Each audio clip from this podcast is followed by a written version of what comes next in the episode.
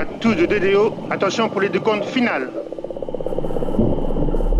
10, 9, 8, 7, 6, 5, 4, 3, 2, unité, top The James Webb Space Telescope has now arrived at its final destination. And this is the first ever image of a black hole. The lander may have lifted off again. Sky Green is starting. So maybe today we didn't just land once, we even landed twice. Touchdown confirmed. Receive.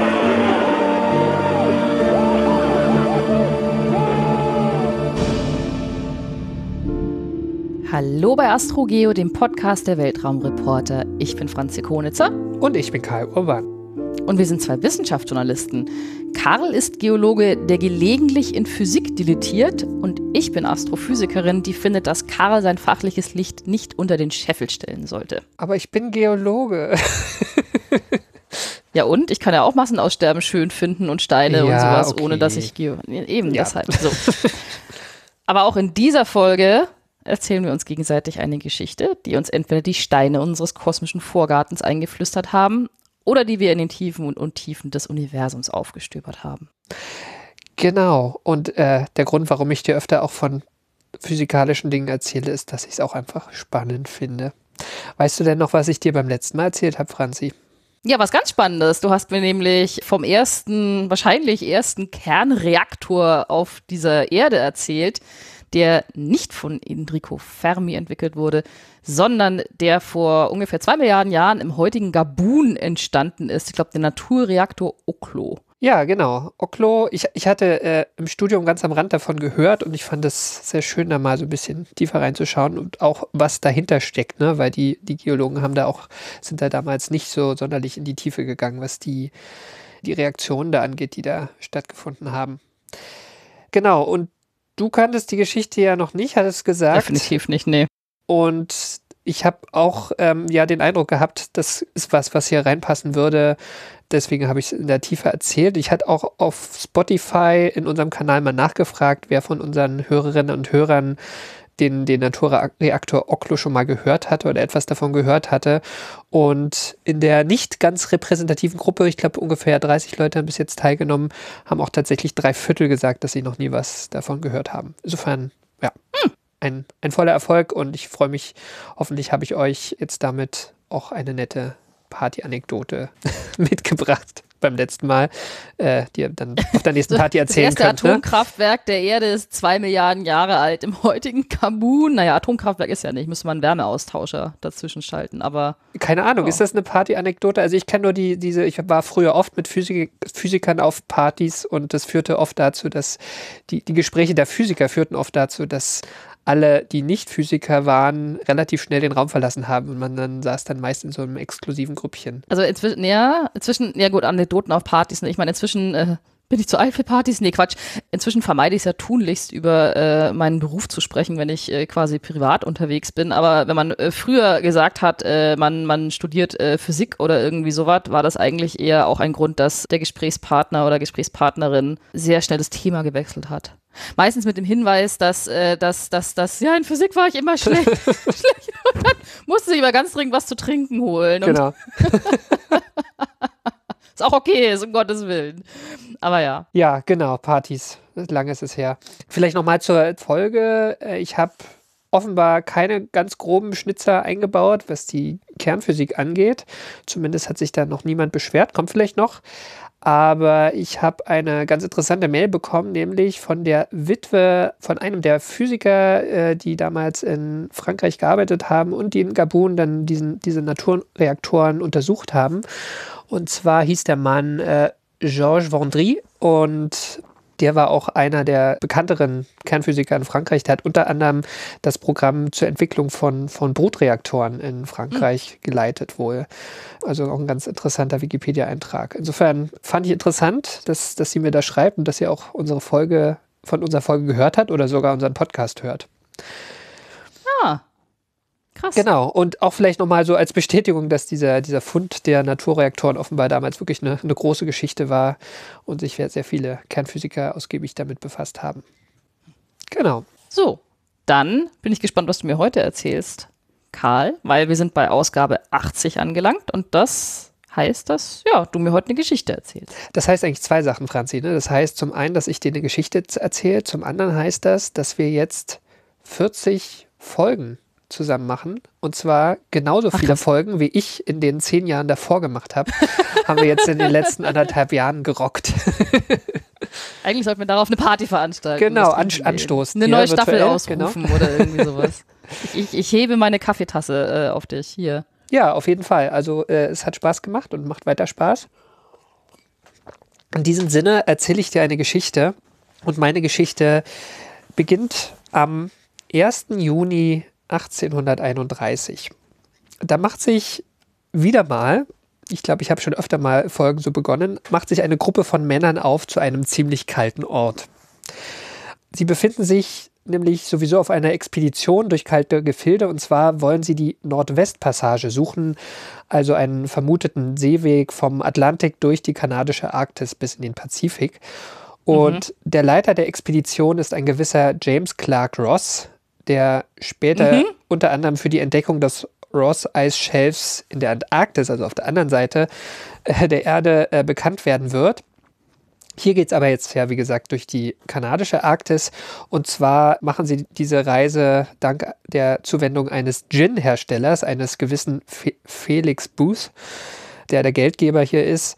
Und leider läuft nicht alles nach Plan, nämlich das Schiff, das nach dem Sponsor Boothia getauft wurde, wird von Eismassen relativ schnell eingeschlossen und das Ganze vier Jahre lang. Und so kommt es eben, dass sich irgendwann ungefähr in der Mitte dieses Aufenthalts einige Männer 1931 einige Schlitten schnappen, die sie dabei haben, und einen Ort suchen, der nicht weit von ihrer aktuellen Position entfernt liegt. Außer Ross sind dann noch zwei Wissenschaftler dabei, zum einen der irische Astronom und Geophysiker Edward Sabine und John Herschel, der Sohn des Uranus-Entdeckers William Herschel. Der auch vier Jahre lang eingefroren war. Oh Gott. Ja. Ja, war da auch mit eingefroren. Ähm, und sie suchen einen Ort, ähm, den finden sie auch nicht sofort. Sie brauchen 44 Messungen mit speziellen Messgeräten, bis die drei den genauen Punkt gefunden haben, den sie suchen und der sich auch wirklich rein äußerlich in nichts von dem Umfeld unterscheidet. Ne? Also sie haben die Messgeräte, deswegen sind sie sicher, sie sind dort richtig, aber es ist eigentlich die gleiche karge, eisbedeckte arktische Landschaft, die sie da aufsuchen, die auch überall rundum da liegt. Und mehrere der mitgereisten Matrosen dürften auch relativ verständnislos gewesen sein.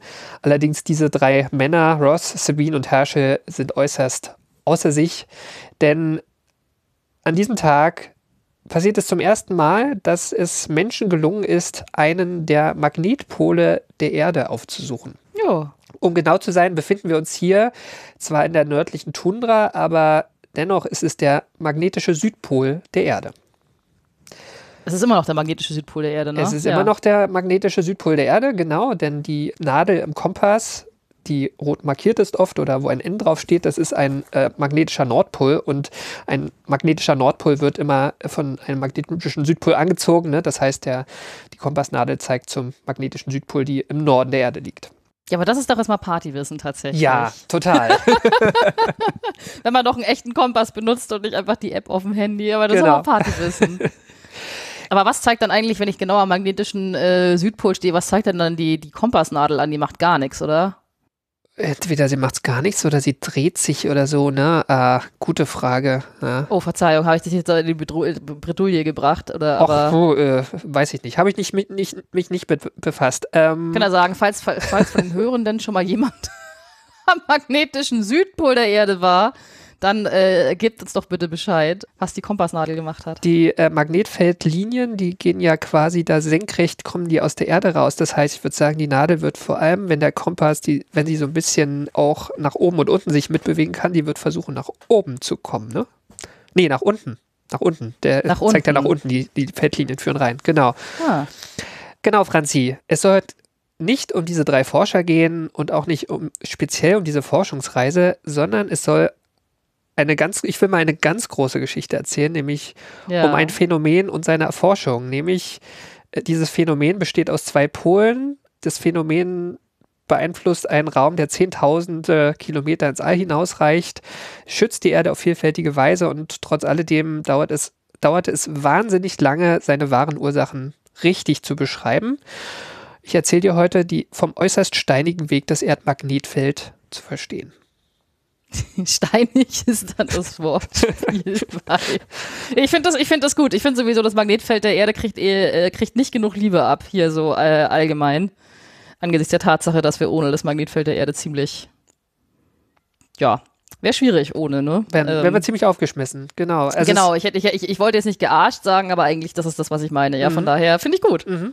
Ja. Genau, also es, es wird eine große Geschichte. Wir, uns werden einige sehr berühmte, vor allen Dingen Männern, aber auch ein paar Frauen begegnen. Und ich hoffe, ich, ich äh, spanne den Bogen nicht zu weit. Also versuchen wir es mal durchzureiten. Mhm.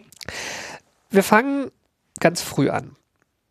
Magnetfelder sind ja leider ein Phänomen, für das wir Menschen, anders als viele Tiere in der Natur, keinen Sinn haben. Und dennoch gab es schon relativ früh eine Erfindung, die das Magnet, die magnetische Eigenschaft der Erde anzeigen konnte. Und äh, wir haben ja auch schon drüber geredet, ne? Der Kompass ist dazu in der Lage. Franzi, was glaubst du, wer hat es erfunden? Also wer hat den Kompass erfunden? Wenn du mich jetzt so fragst, dann sage ich jetzt einfach Aristoteles. Äh, Genau, es sind nicht die Schweizer. Ja. Ähm, nein, also die Antwort ist hier, wie so oft, die alten Chinesen. ah, also noch eher als Aristoteles. Genau, genau. Ah. Wenn man sich die Baupläne alter chinesischer Städte anschaut, oder Baupläne ist das falsche Wort, ne, die Pläne, die, ähm, ja, die, die Stadtpläne quasi, Mhm. sind deren Straßennetze sehr häufig in grob in die Richtung des magnetischen Pols ausgerichtet. Sicher belegt ist, dass chinesische Schiffe schon im 5. Jahrhin Jahrhundert vor der Zeitenwende, also 400 vor Christus ungefähr und ein bisschen, bisschen mehr noch, über einen sogenannten Nasskompass navigiert werden konnten, bei denen eine magnetische Nadel in einem hölzernen Fisch eingebaut war und der wiederum in einer mit Wasser gefüllten Schüssel schwamm. Ah. Und dieser Nasskompass hat den großen Vorteil, wenn man jetzt äh, auf einem schwankenden Schiff steht, äh, was durch die Wellen hin und her schwankt, dieser Fisch schwimmt dann aber trotzdem immer waagerecht ne, in dieser Schale und deswegen konnte man den auch ablesen, wenn das Deck schwankt. Diese Technologie kam natürlich irgendwann nach Europa, aber äh, wahnsinnig spät. Also ähm, die, die ersten Belege dafür kommen so aus dem 13. Jahrhundert, also 1800 Jahre später eigentlich erst. Es, es gibt in der ersten Folge von, äh, von einer Serie namens Vikings, die ich nie zu Ende geschaut habe, aber äh, da gibt es in der, in der ersten Folge, damit verrate ich nichts, gibt es eine Szene, wo Ragnar Lothbrok seinem Bruder sowas zeigt, so ein Magnetdingsbums und der macht es in eine Wasserschüssel rein. Ähm, tatsächlich. Ja. Genau, ich meine, das, das ist ja auch mal die Frage, was man belegen kann. Äh, es, es, es gab ja die Seidenstraße und, und Fernhandel mit China, ne? also ist jetzt nicht, nicht auszuschließen, dass es vorher gab, aber die Frage ist immer, ob das auch, auch ähm, na, die, die Kunde davon irgendwie überliefert ist, ne? Ja, dass es ja, schon verwendet wurde. Was aber auch zu diesem Zeitpunkt im 13. Jahrhundert noch niemand so genau wusste, ist, warum ein Kompass funktioniert. Ne? Und darum soll es ja heute gehen. Also, warum zeigt eine feine Nadel eines magnetischen Gesteins, ne? denn, denn das gibt es, immer nach Norden? Eine nicht ganz abwegige Idee war, dass irgendwo weit im hohen Norden, äh, dass es da so einen sagenumwitterten Magnetberg geben könnte, der mit wahnsinniger Kraft äh, alle metallischen Gegenstände anzieht. Das wäre der Wahnsinn. Ja, Das wäre der Hammer. und das gehörte tatsächlich auch relativ lange zum Seemannsgarn. Zum Beispiel gab es den Mythos, man solle ja nicht zu weit Richtung Norden fahren, weil sonst alle Nägel aus einem Schiff gezogen werden können und es daraufhin einfach untergeht. Und es gibt da viele Sagen und Geschichten, die das illustrieren. Ähm, eine neuzeitliche Interpretation davon ist die Geschichte von Jim Knopf von Michael Ende, wo es ja auch so einen Magnetberg gibt, der aber dann auch noch an- und ausgeschaltet werden kann. Aber da hat Michael Ende sich auch, denke ich mal, bei, bei diesen Sagen ähm, äh, bedient, würde ich sagen. Obwohl ich glaube, dieser Magnetberg nicht äh, am Nordpol liegt in seiner Geschichte. Aber solche Ideen kursierten durchaus auch in seriösen Kreisen noch lange, zum Beispiel der Geograf Gerhard Mercator, der bis heute für die Mercator-Projektion bekannt ist, ne? also wo die meisten Ja, ja, unserer die- Karten die Erde ein bisschen verzerren, weil die Erde ist halt eine Kugel und ähm, das kriegt man halt sonst nicht so gut auf die, auf die zweidimensionale Ebene. Auf jeden Fall hatte Mercator im Jahr 1595 eine Karte der Nordpolarregion veröffentlicht und in deren Mitte zeichnete er einen 33 Meilen großen Magnetberg, den er Rupes Nigra et Altissima nennt, also einen schwarzen und sehr hohen Fels. Vermutlich hat er da vor allen Dingen die weißen Flecken seiner Landkarte mit nicht zu allzu langweiligen Dingen füllen wollen. Ne? Also irgendwie andere haben da vielleicht Drach, hätten da Drachen hingemalt oder so. Und er hat halt diesen, diesen mythischen Magnetberg hingezeichnet, obwohl er da na, sich natürlich keine, keine Daten für hatte in seiner Lebenszeit. Ja, ich finde es eigentlich ganz gut. Magnetberg, ja, warum eigentlich nicht? Also. Genau, und auch im 16. Jahrhundert äußerte sich dann ein britischer Arzt und Physiker, William Gilbert, erstmals mit einer Hypothese, wie das Magnetfeld der Erde beschaffen sein könnte. Also beschaffen im Sinne von, wie seine Natur ist, also wie ja, es aussieht, wenn man es sichtbar machen könnte. Gilbert hat nämlich mit Kugelmagneten experimentiert und eine magnetische Kugel bildet wie ein Stabmagnet, den die meisten von uns ja auch noch aus der Schule kennen, so ein einfaches Dipolmagnet aus. Ne? Also der eine Pol im Norden, der andere im Süden und dann diese, diese Feldlinien, die in beide Richtungen verlaufen, wobei ja. zur Zeit Gilberts das Konzept eines oder das Modell eines, eines Feldes mit Feldlinien natürlich noch lange nicht erfunden war, aber letztlich ähm, ist es ja das, was man auch so mit, mit Eisenspänen sichtbar machen kann. Hm, ja. Genau. Und wenn das so ist, muss man aber eine Sache erklären. Denn wenn man exakt zur Mittagszeit sein Feschperbrot, wie man auf Schwäbisch sagt, auspackt und dann noch seinen Kompass äh, und dann kauend schaut, wohin die Magnetfeldnadel jetzt, wohin die Magnetnadel jetzt eigentlich zeigt zur Mittagszeit, dann stellt man fest, die zeigt gar nicht so ganz genau in diese Nord-Süd-Richtung. Es gibt eine kleine Abweichung, ne? also weil, weil genau zu, zur Mittagszeit steht ja die Sonne am, an ihrem höchsten Punkt und die Magnetnadel weicht davon ab. Und diese Abweichung, die ist nicht ganz unerheblich. Das äh, haben auch damals im 16. Jahrhundert schon einige gewusst. Das sind problemlos 10 Winkelgrad oder mehr gegenüber dem echten Nordpol. Hm, das ist viel. Und das, oh. das wusste auch William Gilbert und er machte sich so ein paar Gedanken dazu. Diese Abweichung, die wird übrigens auch Deklination genannt also gerade der Winkel zwischen dem echten Norden und dem vom Kompass angezeigten. Und Gilbert äußerte die Vermutung, dass vielleicht Landmassen aus magnetischem Gestein dafür verantwortlich sind. Ne? Also auch wieder Magnetberg, aber der, nicht der Magnetberg, der überhaupt das Magnetfeld ähm, auslöst, sondern nur diese, diese Abweichung hervorruft. Und so ganz abwegig war es tatsächlich nicht. Ich hatte ja auch schon gesagt, dass auch so eine Kompassnadel aus einem magnetischen Gestein hergestellt wird, was man in der Natur findet. Das äh, ist Magnetit. Das ist, äh, findet man öfter mal in vulkanischen Ablagerungen. Hm, das zieht dann auch Metalle an. Also das, das kannte man, dass es das gibt. Gilberts Idee war deswegen gut und er hat dann auch so Experimente gemacht, also hat an seinen Kugelmagneten, die er bei sich im Labor hatte, so, so kleine, kleine Erhebungen eingebaut, die wiederum magnetisch waren und er hat dann auch zeigen können, dass es da, dass es, dass so eine Nadel dann davon abgelenkt werden könnte.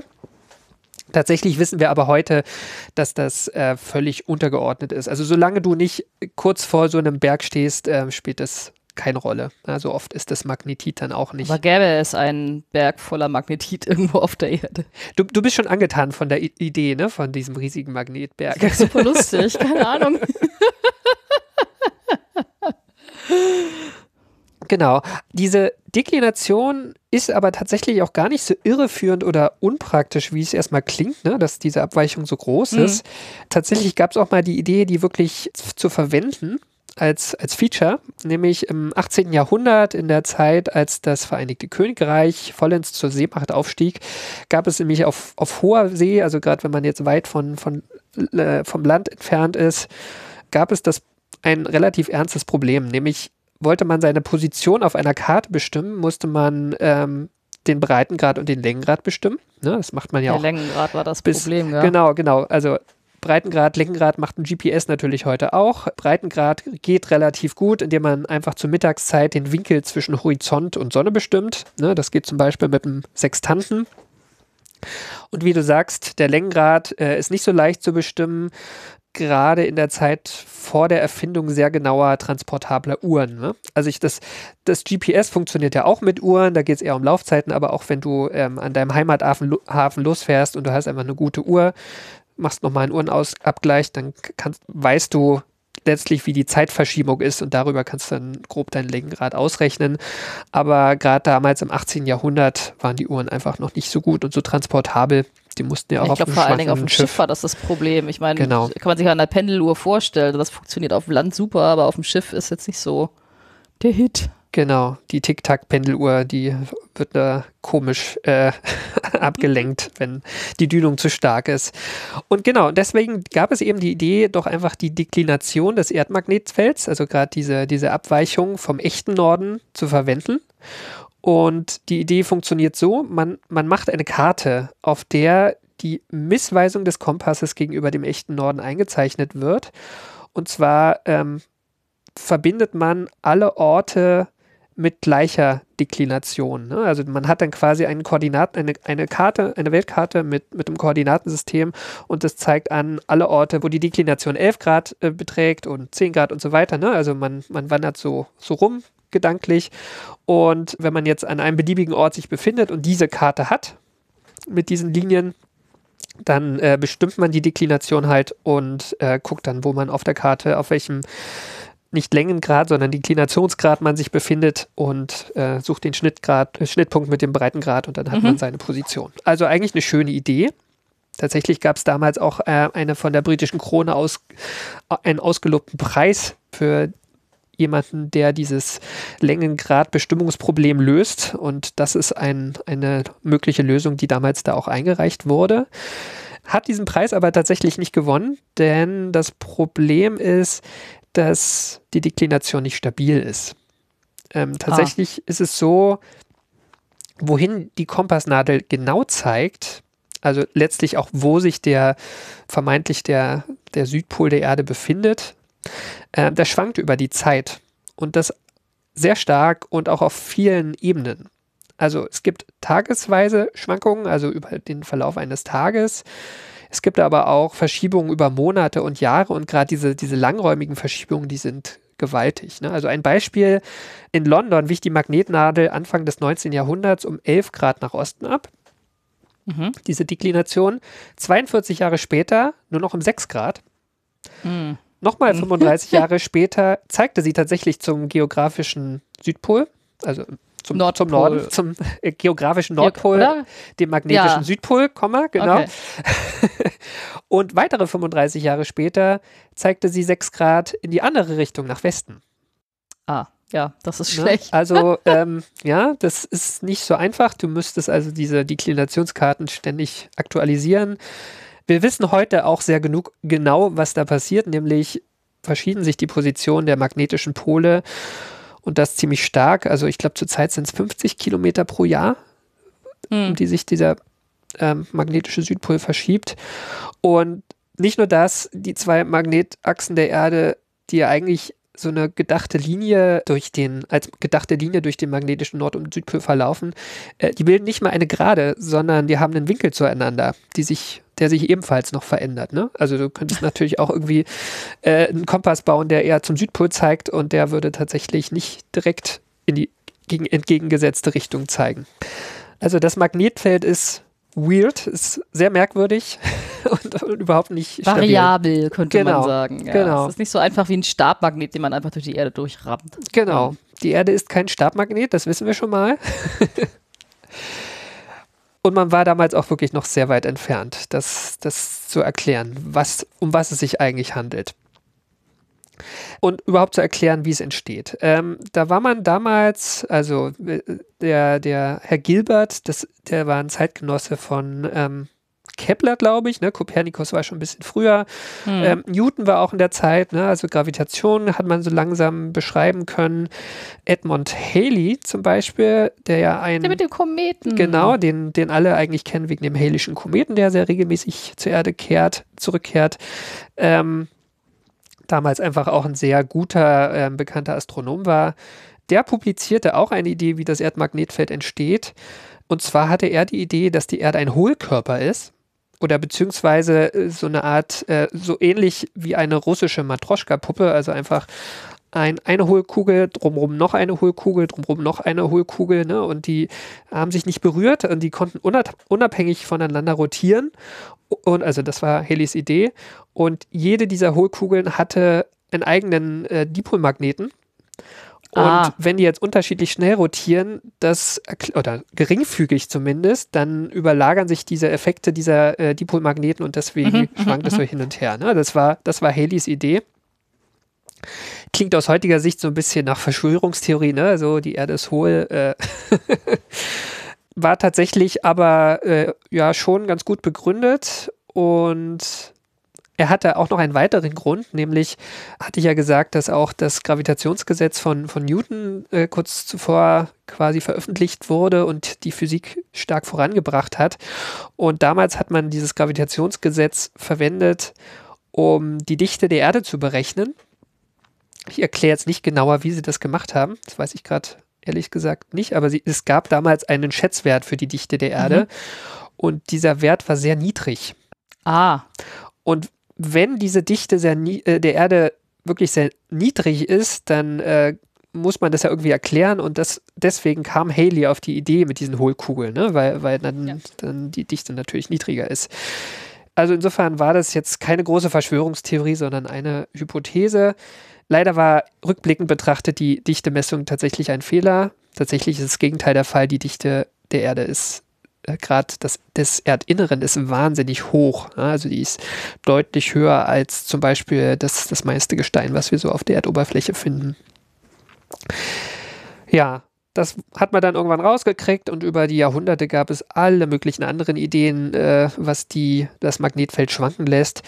Die Hitze der Sonne wurde da angeführt. Ich hatte ja gesagt, auch über den Tageslauf gibt, macht die Magnetfeldnadel so, so einen kleinen Schlenker das liegt natürlich nahe, da irgendwie die, die Wärme der Sonne zu vermuten. Man hat auch beobachtet, dass es da irgendeinen Zusammenhang mit starken Schwankungen und auftretenden Polarlichtern im hohen Norden gibt. Und was dann durchaus hilfreich war, war die Arbeit eines gewissen Charles de Coulomb, der Entdecker des nach ihm benannten Coulombschen Gesetzes. Ähm, was nicht nur du kennst, sondern sollten eigentlich auch alle unsere Hörer mal in der Schule gehört haben. Ach komm, sei nicht so gemein, ich habe es auch längst wieder vergessen. Du sollst dein Licht auch nicht unter den Scheffel stellen. Franzi. Ich habe wirklich vergessen. Coulomb ist irgendwie so Elektromagnetismus, bababa, und ich konnte es mal irgendwann aus und auswendig also, runterbeten. Coulombsches Gesetz ist die Parallele zum Gravitationsgesetz. Ne? Also du hast zwei, zwei elektrische ja. Punktladungen. Ähm, also es geht um Elektrostatik und es beschreibt die, die, die Kraft zwischen ihnen. Ne, wenn ich das richtig im Kopf habe, gibt es noch eine Konstante. Ja, es geht wie R Quadrat. Genau. Oder so. Genau, und Coulomb war überzeugt, dass auch die Sonne ein gewaltiger Magnet ist, der wiederum den Magneten der Erde beeinflusst. Not even wrong. Also, mhm. naja, nicht so war, wie er meinte, aber. Das war so ein bisschen die, die Gegenhypothese zur Sonnenwärme. Also er hat gesagt, das ist ein magnetischer Beeinflussungseffekt. Ja, Coulomb war da alles, also schon relativ weit und jetzt bewegen wir uns ins 19. Jahrhundert und da gab es dann auch zunehmend Anstrengungen, da noch ein bisschen näher heranzukommen, also das, das, das Phänomen auch einfach besser zu messen und zu untersuchen. Da hat vor allem ein, ein neues Messgerät ähm, was bewirkt, nämlich eine Torsionswaage. Mhm. Ähm, das ist ein, ein Messgerät, mit dem man nicht nur die Richtung des Magnetfelds, des Erdmagnetfelds, sondern auch seine Feldstärke an verschiedenen Orten auf der Welt messen konnte. Also die waren dann auch relativ schnell transportabel. Und diese Geräte haben diverse Naturforscher auch mit sich rumgetragen, zum Beispiel ein gewisser Alexander von Humboldt, der sehr weit rumgekommen ist und der, also transportabel heißt, ne, ich glaube, ähm, da war dann schon auch ein Mann beschäftigt, das, nur dieses Messgerät zu tragen. Dafür aber es ging immerhin. Bedienstete gehabt, ja, ja, äh, genau. die das getragen haben. Ja. ja. hatten da ihre Helfer. Karl Friedrich Gauss hat sich auch damit beschäftigt. Der hat ja auch viel mit, mit Humboldt korrespondiert. Und äh, die beiden, beziehungsweise Humboldt hat äh, Gauss auch versucht äh, zu überreden, da sich mehr Gedanken darüber zu machen. Und Gauss hat dann auch irgendwann eingewilligt. Letztlich hat sich ein weltweites Netzwerk in vielen Ländern zusammengetan, also Forscher in vielen Ländern, um auch magnetische Messstationen an, an möglichst vielen Orten auf der Erde einzurichten, mit diesen Torsionswagen und auch mit sehr regelmäßigen Messungen. Und genau, ich hatte gesagt, Humboldt hatte diese Geräte dabei. Eigentlich auf allen großen Expeditionen im, im 19. Jahrhundert gab es dann halt auch regelmäßige Messungen und es war einfach zum Standard geworden. Was auch die große Freude in der arktischen Eiseinöde im Jahr 1831 erklärt, mit der ich angefangen habe. Und im 19. Jahrhundert passierte dann schließlich die große wissenschaftliche Revolution. Gar nicht Bezug auf das Erdmagnetfeld, sondern einfach auf, in Bezug auf die, die Physik. Und die begann im Jahr 1820, als der dänische Physiker Christian Ørsted bei einer Vorlesung vor Studenten versehentlich eine Kompassnadel neben einen stromdurchflossenen Draht hielt. Ja. Und Franzi, du weißt natürlich, was dabei passiert ist, ne? Ja, ja. Was ist passiert? Hui.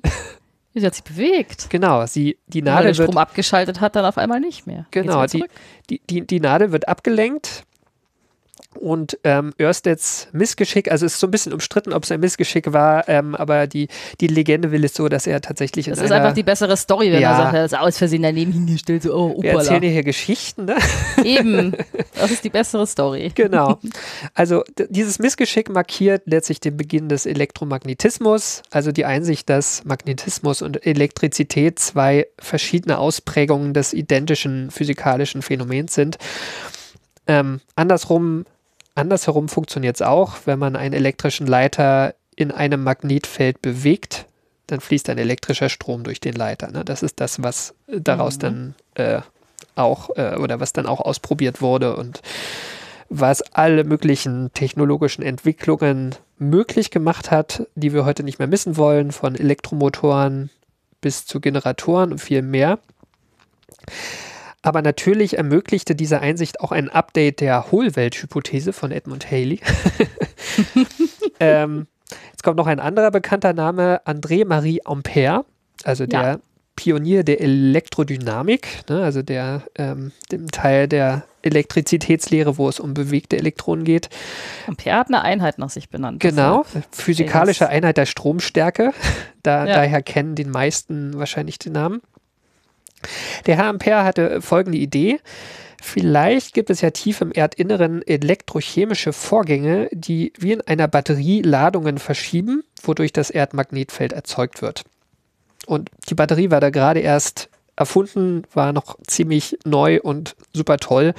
Und diese Idee hat Herr Ampere quasi übertragen auf die Erde. Ja, also vielleicht ist das, ist das ähm, so ein elektrochemischer Prozess. Mitte des 19. Jahrhunderts war dann auch klar, das Erdmagnetfeld ist definitiv ein Dipol. Da musste man nämlich, trotz der Experimente von Herrn Gilbert, wollte man dann schon nochmal im Detail nachmessen. Und das ist natürlich, dazu braucht es auch erst dieses, dieses weltweite Messnetzwerk. Man wusste damals schon, dass auch die Magnetfeldstärke sich verändert im Tagesgang und besonders stark, wenn man Polarlichter beobachten kann. Und was es mit diesen Polarlichtern auf sich hat, das wurde nach 1859 immer klarer. Weißt du, was 1859 passiert ist?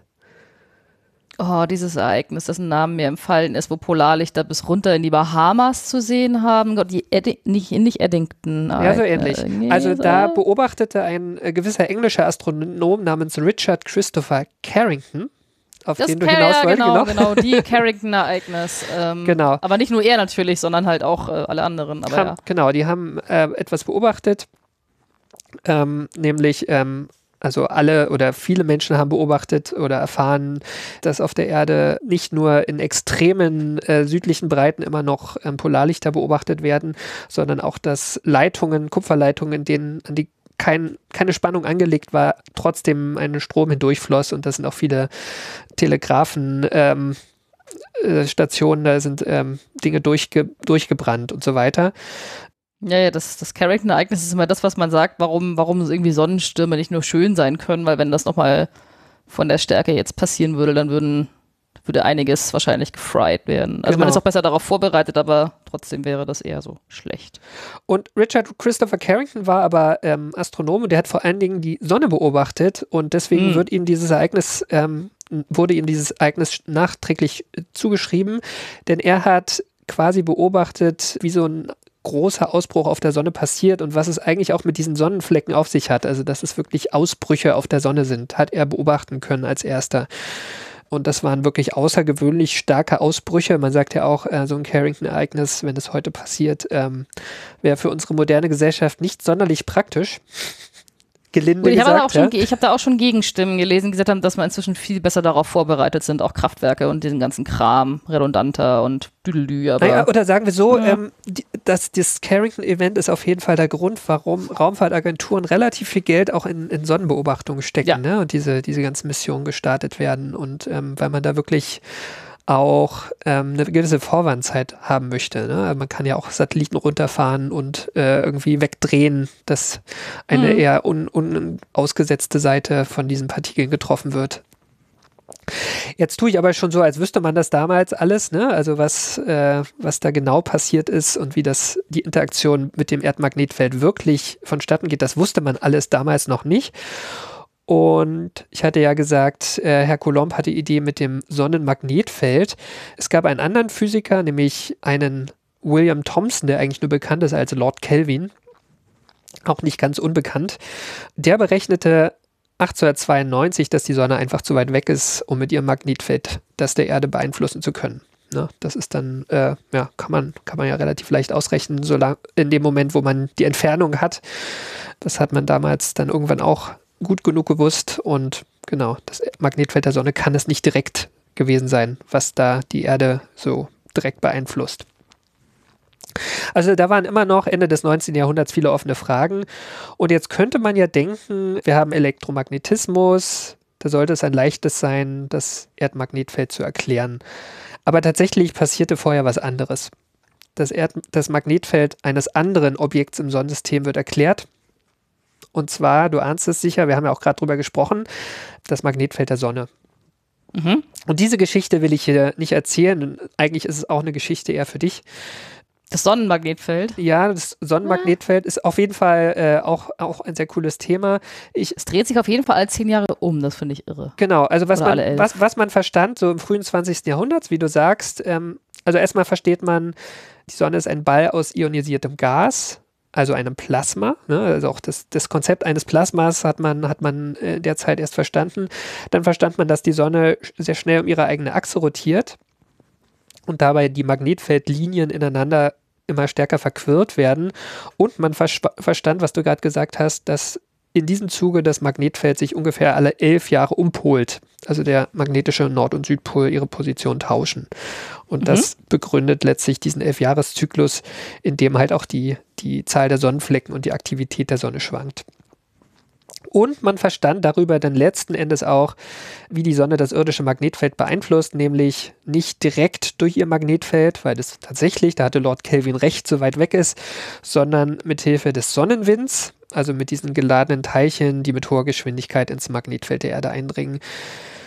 Und jetzt kommen wir in eine sehr komplizierte, komplexe Zone, nämlich äh, unterhält dieser Sonnenwind im, in der Interaktion mit dem Erdmagnetfeld alle möglichen Sphären und Zonen, zum Beispiel innerhalb der Ionosphäre der Erde, um die, die zusammengedrückt ist, immer auf der, auf der Tagseite der Erde, also auf der Seite, die Richtung Sonne geneigt ist, und auf der anderen Seite gibt es so, einen, so eine Art magnetischen Schweif, der, der sehr weit, 10.000 Kilometer weit ins All hinausgezogen ist. Und diesen, äh, dieses sehr asymmetrische Magnetfeld der Erde im All erklärte dann letztlich auch diese Tagesschwankungen schon mal, die man in der Feldstärke des Erdmagnetfelds ähm, gemessen hatte. Das ist letztlich diese zusammengepresste Ionosphäre in Richtung Sonne. Nur eines verstand man nicht so richtig, wie kann die Erde, die ja kein Ball aus ionisiertem Gas ist, sondern ein Planet aus Gestein, wie kann die ein stabiles Dipol-Magnetfeld haben? Wusste man immer noch nicht. Ja, und äh, diese Hohlraumhypothese war ja auch vom Tisch. Die war vom Gott. Tisch. Und Franzi, jetzt ganz am Ende meiner Geschichte kommt endlich auch noch ein bisschen Geologie ins Spiel. Aber Hurra. erstmal, na, sag nicht zu früh Hurra, denn die Geologie erklärte die Sache erstmal nicht, sondern machte sie nochmal komplizierter. Aha. Wir sind ja mittlerweile äh, weit im 20. Jahrhundert angelangt. Damals gab es schon recht genaue Messungen der Erddichte und da, die deutet ja darauf hin, dass die wirklich im Erdinnern sehr viel größer ist als in den Gesteinen der Erdkruste, die wir hier so um uns herum haben. Und das man, konnte man eigentlich nur mit einem Fakt erklären, nämlich, ähm, dass das Erdinnere aus dichtem Metall bestehen muss. Oh. Dann kam noch eine neue Wissenschaft hinzu, nämlich die der Seismologie, also die Erdbebenforschung. Und die brachte ja ans Licht, dass Erdbebenwellen, starke Erdbeben durch den gesamten Globus wandern. Und 1926 wies der Seismologe Harold Jeffreys darüber nach, dass der Erdkern flüssig ist. Nur zehn Jahre später, 1936, fand dann die Leiterin der Seismologie in Kopenhagen, äh, von der ich dir in Folge 48 erzählt habe, Inge Lehmann den inneren festen Erdkern. Ne? Also wir haben jetzt sozusagen diese zwei Komponenten. Und jetzt könnte man eigentlich sagen, klar, wir haben den flüssigen Kern aus Metall und einen festen Kern da drin. Der eine bewegt sich im anderen. Das ist ein Dynamo. Wie an meinem Fahrrad sagen wir Geodynamo dazu, Rätsel gelöst. Aber so war es nicht. Oh. Denn Geologinnen und Geologen sind ja vor allem Leute, die sich Gesteine anschauen und fast zeitgleich zu diesen seismologischen Erkenntnissen über den Erdkern haben sie auch noch Dinge über die Gesteine an der Erdoberfläche gelernt. Sie haben nämlich gelernt, alte Gesteine sehr genau zu datieren, auf ja, Millionen, auf Jahrhunderttausende genau und auch die Magnetfeldrichtungen zu verstehen, die auf sie aufgeprägt waren. Na, das geht vor allem in magmatischen Gesteinen, die in in und rund um Vulkane entstehen. Und wenn so sehr heißes sehr heiße Gesteinsschmelze abkühlt, da fällt die Temperatur irgendwann unter diese sogenannte Curie-Temperatur und in diesem Moment wird ein von außen wirkendes Magnetfeld auf sie aufgeprägt. Zum Beispiel das Erdmagnetfeld oder vor allen Dingen das Erdmagnetfeld. Und seit dem frühen 20. Jahrhundert finden sich immer mehr und mehr Gesteine, deren Magnetfeld, deren aufgeprägtes Magnetfeld nicht mit dem übereinstimmt, das heute wirkt. Das heißt, dass das Magnetfeld sich geändert hat. Die Richtung ist eine andere, genau. Ähm, ja, es, das ist die Frage. Das ist die große Frage. Also, ja, was, das ist tatsächlich was, nicht. Also damals, damals war es die große Frage. Also bei, bei manchen sind einfach nur Nord- und Südpol vertauscht. Ne? Könnte man sagen, okay, hat sich was umgepolt. Es gibt aber auch noch merkwürdigere Befunde. Äh, es gab zum Beispiel ein magnetisches Gestein, da zeigte der magnetische Nordpol nach Osten und der Südpol nach Westen. Ne, also um 90 Grad Hm. verdreht. und äh, auch alles dazwischen hat man irgendwann gefunden. Das war alles derart verwirrend, äh, dass, dass niemand so richtig plausibel erklären konnte, wie das zusammenhängt.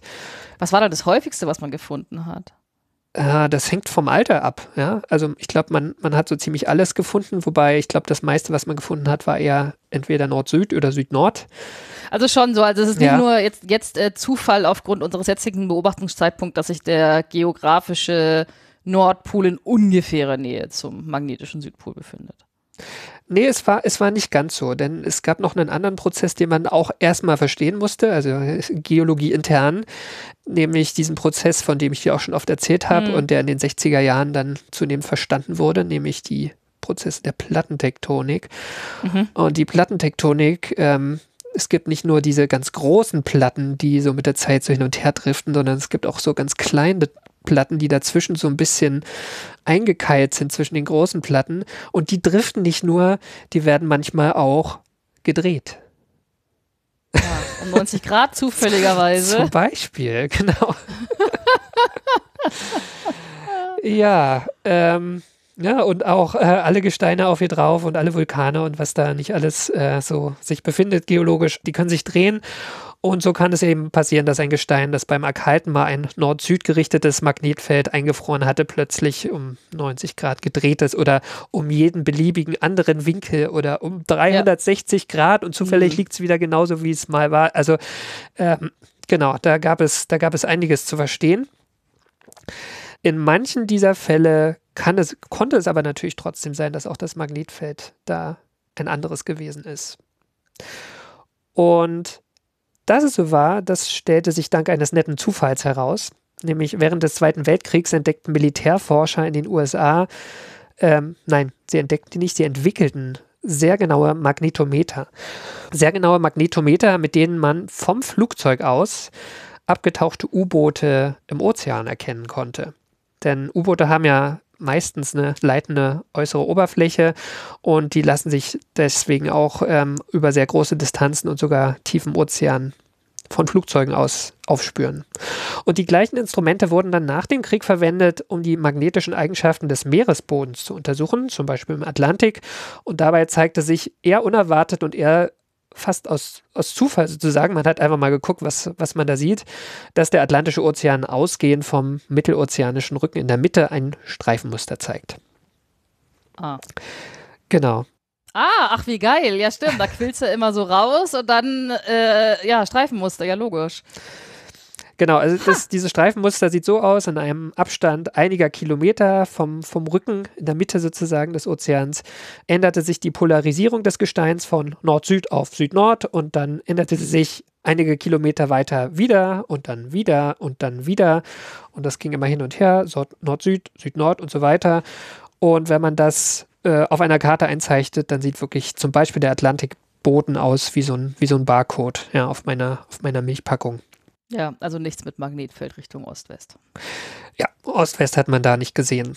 Und das hat letztlich bestätigt, dass Magnetfeld der Erde selbst verändert seine Polarität und zwar äh, prägt die jeweils wirkende Orientierung einem Streifen des Vulkangesteins, ne? also der Ozeanboden besteht ja weitgehend aus Vulkangestein am Meeresgrund auf. Und diese Umpolung, das wissen wir heute oder das wurde dann zunehmend auch versucht zu datieren, die passiert nicht wahnsinnig regelmäßig. Also in den letzten 83 Millionen Jahren gab es durchschnittlich alle 500.000 Jahre eine Umpolung.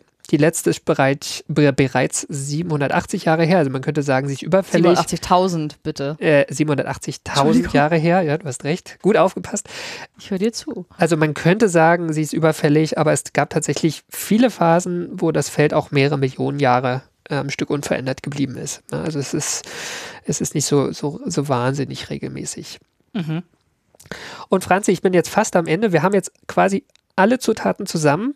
Wir haben ein Dipolmagnetfeld, nachgewiesenermaßen. Wir haben ähm, diesen, also magnetischen Nord- und Süd Südpol. Wir wissen, dass es den festen und flüssigen Erdkern gibt. Wir haben den Befund, dass das Erdmagnetfeld sich immer wieder umpolt. Was glaubst denn du, wann ist es erstmals schlüssig gelungen, die Prozesse im Kern ausreichend genau zu beschreiben, um das beobachtete Magnetfeld mit seinen maßgeblichen Eigenschaften auch wirklich nachzubauen? Gar nicht. Oder sagen wir, ähm, zumindest zu sagen, da ist ein, äh, ein Erdkern und der kann sowas wie regelmäßig oder einigermaßen mm. regelmäßiger Umpolungen und also man kann sozusagen zumindest sagen, es ist so, wir haben ein Geodynamo. Ah, das ist noch nicht so lange her. Genau. Aber, aber, aber, aber wie gesagt, das mit, das mit dem Umpolen und diesem ganzen Krempel, dass ich das wirklich genau vorhersage ja. und auch wie dieser Dynamo funktioniert, das kann, kann man immer noch nicht, dachte ich. Aber zum ersten Mal. Hm. Im, Im Detail hast du recht, ne? Also im Detail gibt es immer noch sehr viele Fragen. Aber ähm, es gibt ein Paper, dessen Titel ist A Three-Dimensional Self-Consistent Computer Simulation of a Geomagnetic Field Reversal. Und das, das ist von Abend vom Einschlafen durch. Gary Glatzmeier und Paul Roberts und es ist erschienen am 21. September 1995. Ja, tatsächlich. Wie man so, will, her, ne? ist es mein neunter Geburtstag gewesen. wie das Zufall so will. Oh äh, Gott, ihr habt deinen Geburtstag vor. Der muss mir nach der Sendung nochmal, nach der Folge nochmal sagen. Alles gut. Äh, es, es, ist mir nicht wichtig. Au außer es passieren äh, wichtige Dinge, die mit dem Erdmagnetfeld zusammenhängen. Aber was das Besondere an diesem Paper ist, es ist ihnen halt nicht nur äh, gelungen zu erklären, dass es da diesen, dieses Dipolmagnetfeld gibt, sondern sie haben einige 10.000 Jahre gerechnet und sie haben es geschafft, mehrere Umpolungen mhm, zu simulieren. Ja. Ne? Und das, das war also die große Frage, ähm, funktioniert das? Und seitdem, seit 1995, können wir also mit Fug und Recht sagen, ja, die Erde hat einen Geodynamo, der aus dem heißen Gestein, beziehungsweise eigentlich heißen Metall in, im, im Erdkern gespeist wird. Und wie genau das da unten alles funktioniert, also das, da geht es um ein Zusammenspiel vom heißen Konvektionsströmen, der Erdrotation, die Bewegung elektrisch geladener Teilchen in diesem, in diesem ähm, geschmolzenen Metall oder im, im Mantelumfeld. Ähm, das ist alles wahnsinnig kompliziert, wie du sagst. Und auch der Prozess der äh, gelegentlichen Umpolung war kompliziert. Man konnte ihn in Ansätzen simulieren und wie das genau funktioniert und was man da noch für Fragen hat, das ist, würde ich sagen, nicht mehr Teil meiner Geschichte, in der es tatsächlich nur darum ging, wie das Magnetfeld der Erde, das Menschen schon vor über 2500 Jahren kannten, erst vor sehr kurzer Zeit in den meisten seiner Eigenschaften ausreichend und genau erklärt werden konnte. Ja. Danke für die Geschichte, Karl. Ich finde das cool. Also, ja. Sehr gerne. Doch. Ja. Ich finde, du hast überhaupt nicht in der Physik diletiert. Dann bin ich froh. Nee, ich fand das sehr cool. Dankeschön. Ich habe, ich hab, als du, als du an äh, James Clark Ross angefangen hast, im Nordwestpassage, ja auch mal äh, sehr, sehr, sehr viel darüber äh, gelesen und, und, und so weiter und so fort. Diese ganze Nordwestpassagen-Sucherei. Gibt es auch eine fantastische Fernsehserie dazu, die aber so creepy ist, dass ich sie nur einmal angeschaut habe. Nicht zu James Clark Ross, sondern zu. Diese Reisen waren auch ziemlich creepy, ne? Also ich glaube, da, da sind ja auch sehr viele verloren gegangen und. Ja, die gesamte Franklin-Expedition ist ja, ist ja, ist ja, Ja. ist ja bei Hobbs gegangen. Von Mhm. daher, ja. Nee, aber, aber sehr cool, weil gesagt, Magnetfeld, ohne wären wir gearscht. Wahrscheinlich wäre es trotzdem einfacher, es zu erforschen, wenn einfach der Mars auch eins hätte oder sowas. Das wäre irgendwie so. Mhm.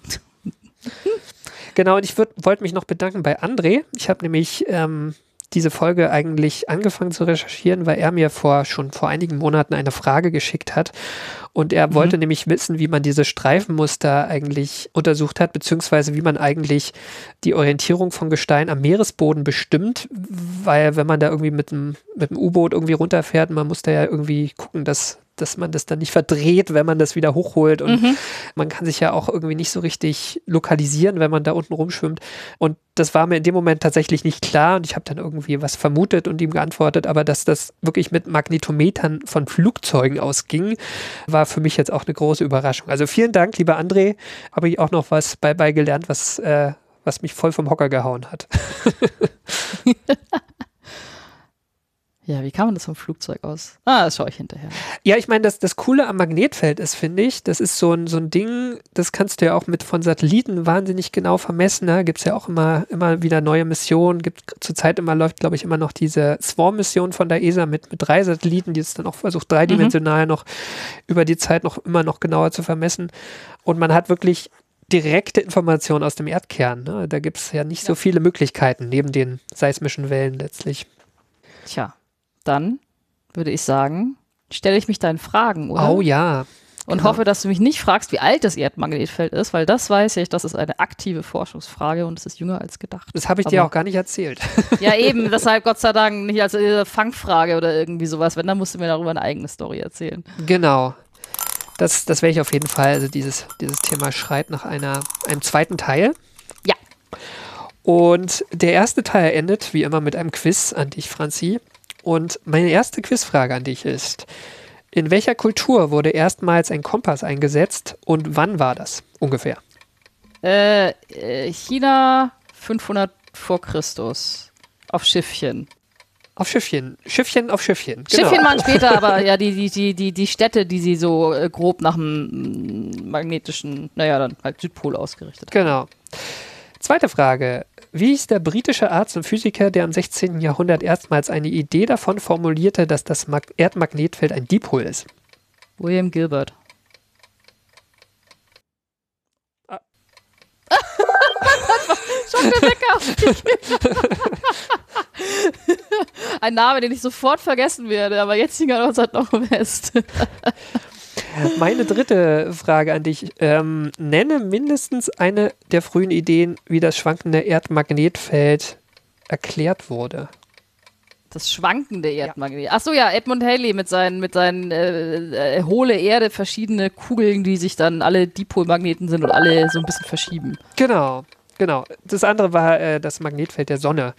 Das kam dann ein bisschen später. Ja, das ist, das klingt aber viel fader als eine Nee, hohle Erde mit lauter Kugeln Hohlschalen drin. ist, ist super gut. Ja. Frage 4. Wie konnte es sein, dass in einem Gestein die Magnetpole nach Osten und Westen ausgerichtet sind?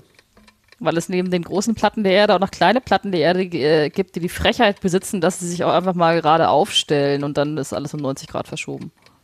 Genau. Und Frage 5, meine letzte. Was passierte an meinem neunten Geburtstag? Da wurde erschien ein Paper, was äh, dreidimensional die, äh, da- die, die, die, das Erdmagnetfeld äh, schlüssig erklären konnte. Genau.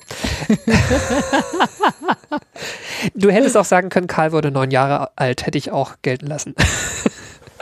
Ah. Ah, stimmt. Ah, Mist. also was war das Datum nochmal? Moment. Moment. Du musst die Folge dann nochmal anhören. Oh, nee, Moment. Ich kann hier einfach. Nee, war die Frage nicht einfach nur, was an deinem neunten Geburtstag passiert ist? Da war das Datum gar nicht dabei. ja, ich habe nur vorhin gesagt, wann das Paper erschienen ist. Nein, das du musst mir den Geburtstag sagen, damit ich ihn prompt vergesse und mich einen Tag später dafür entschuldige, dass ich es vergessen habe und dann nachträglich gratuliere. So läuft es immer bei mir ab. das ist so. okay. Wie gesagt, ich lege da Mhm. eh keinen gesteigerten Wert drauf. Es es kommt ein tolles Paper raus, dann, dann, dann freue ich mich. Ja gut, dann ich bedanke mich bei dir für die Geschichte, Karl. Wie Sehr gerne. gesagt, äh, wie alt das Erdmagnetfeld ist, ist äh, eine Frage, die mich auch schon journalistisch umgetrieben hat. Von daher, wenn du Mhm. mir da eine Geschichte und ja, das ist ein Wink mit dem Zaunfall dazu erzählen möchtest, dann go. Kommt auf jeden Fall. Ja, finde ich gut. dann haben wir es für heute, oder? Würde ich sagen. Dann haben wir es und dann kann ich sagen, dass sie das war, die 80. Ausgabe von AstroGeo. Wir danken allen, die unsere Arbeit unterstützen. Das sind die regelmäßigen AbonnentInnen der Riff Reporter. Die Riff Reporter sind eine Genossenschaft von über 100 freien und unabhängig- unabhängigen, meine Güte, Journalistinnen und Journalisten, die zu vielen relevanten Themen arbeiten. Alles frei von Werbung und Trackern und recherchiert unter strengen journalistischen Standards. Jedes Abo bei den Riff-Reportern hilft uns, aber auch euch, denn ihr erhaltet Zugang zu allen vielfältigen und tiefgründigen Recherchen. Und bei den Riff-Reportern könnt ihr auch den Weltraumreport bestellen. Das ist unser Newsletter, in dem wir euch über neue Folgen von AstroGeo und andere Astrotexte informieren. Und der Newsletter kostet nichts. Jawohl. Und wir danken auch allen, die diesen Podcast direkt unterstützen. Das hilft uns schon, die Fixkosten zu decken. Leider noch nicht viel mehr. Und deswegen freuen wir uns weiterhin über neue Unterstützer auf Steady oder über direkte Überweisung, die ihr uns auch schicken könnt. Und alle Möglichkeiten, uns finanziell unter die Arme zu greifen, findet ihr auf unserer Webseite astrogeo.de. Und wenn euch die Folge gefallen hat, hinterlasst uns einen freundlichen Kommentar oder eine Bewertung bei iTunes, Spotify direkt auf unserer Website oder wo immer ihr diesen Podcast hört. Feedback oder Ideen für neue Themen könnt ihr uns auch auf Mastodon zukommen lassen unter astro-geo at chaos.social und auf X, ehemals Twitter, findet ihr uns als astro-geo oder ihr könnt uns eine E-Mail schreiben an redaktion at astrogeo.de. Und zuletzt danken wir euch fürs Zuhören. Wir sagen Tschüss Ad Astra. und Glück auf. Bis zum nächsten Mal.